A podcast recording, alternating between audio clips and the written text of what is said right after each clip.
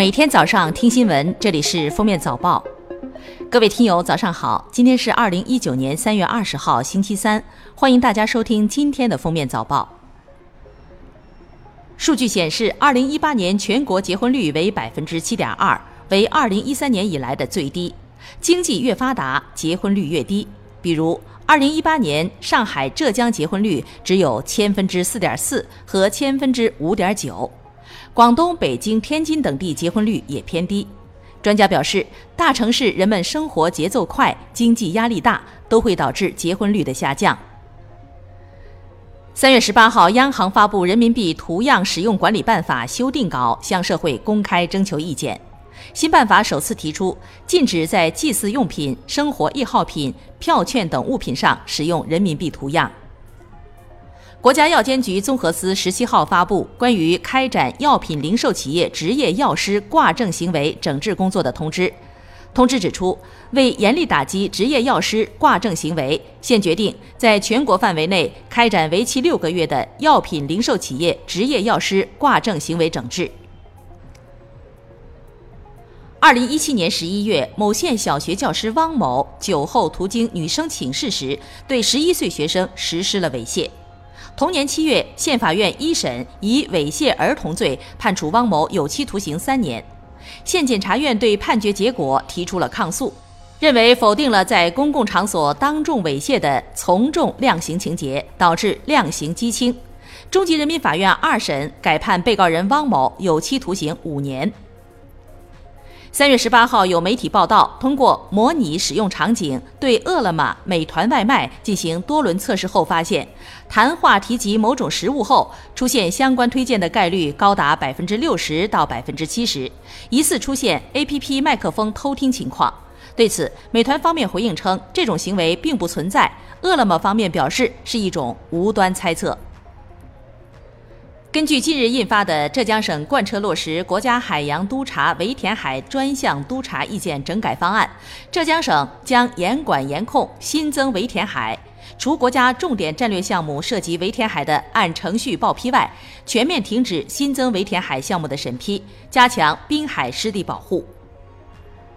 世界知识产权组织周二表示，去年通过该组织提交的全部国际专利申请中，百分之五十点五来自亚洲，其中华为的专利申请量达五千四百零五件，位居全球第二，创下 WIPO 历史上由一家公司提交的国际专利申请量的记录。美国仍是提交国际专利申请最多的国家，去年达五万六千一百四十二件。中国以五万三千三百四十五件紧随其后。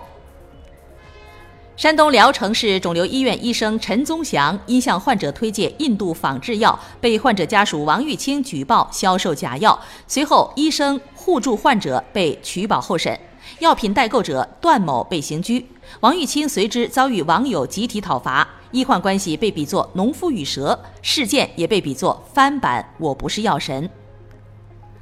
二月十六号，丽江永胜县三所学校的六名在职教师因寒假期间打麻将参赌涉赌而被警方抓获，行政拘留十日，罚款五百元，并收缴赌资。随后，六人被永胜县教育局做岗位降级处理，并对所在学校的三名校长进行了行政问责。一月二十四号，自称是陕西省政协委员周延波前妻的冯女士在网上发帖称，周延波是西安思源学院董事长、北京邮电大学世纪学院董事长，并持有枫叶卡，是加拿大永久居民。三月十九号，陕西省教育厅称，已责令周延波辞去陕西省十二届政协委员，相关程序正在办理中。美国斯坦福大学十八号宣布成立以人为本人工智能研究院，由斯坦福大学人工智能科学家李飞飞和哲学教授约翰埃切曼迪联合担任院长，致力于推动人工智能领域的跨学科合作，让科技以人为中心，并加强对人工智能社会影响的研究。